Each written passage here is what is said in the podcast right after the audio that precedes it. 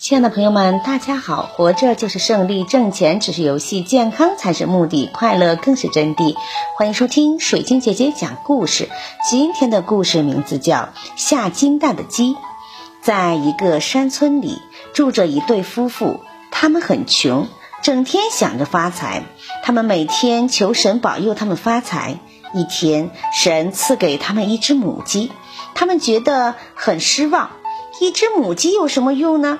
准备明天杀了吃掉。第二天，丈夫去杀鸡，却发现鸡窝里有个金蛋。原来这是一只会下金蛋的鸡。夫妻俩高兴极了。为了每天都能得到一个金蛋，他们做了舒适的鸡窝，给鸡吃最好的食物。夫妻俩靠金蛋发了财，买了田地，盖了漂亮的房子。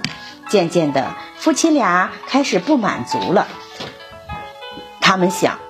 要是每天生两个金蛋，那该多好呀！后来他们又想，如果把母鸡杀掉，把鸡肚子里的金蛋全部掏出来，那该多好呀！丈夫把母鸡杀掉了，剖开了鸡的肚子一看，里面和别的鸡一样，一个金蛋也没有。他们后悔极了。不久，他们又变得一贫如洗了。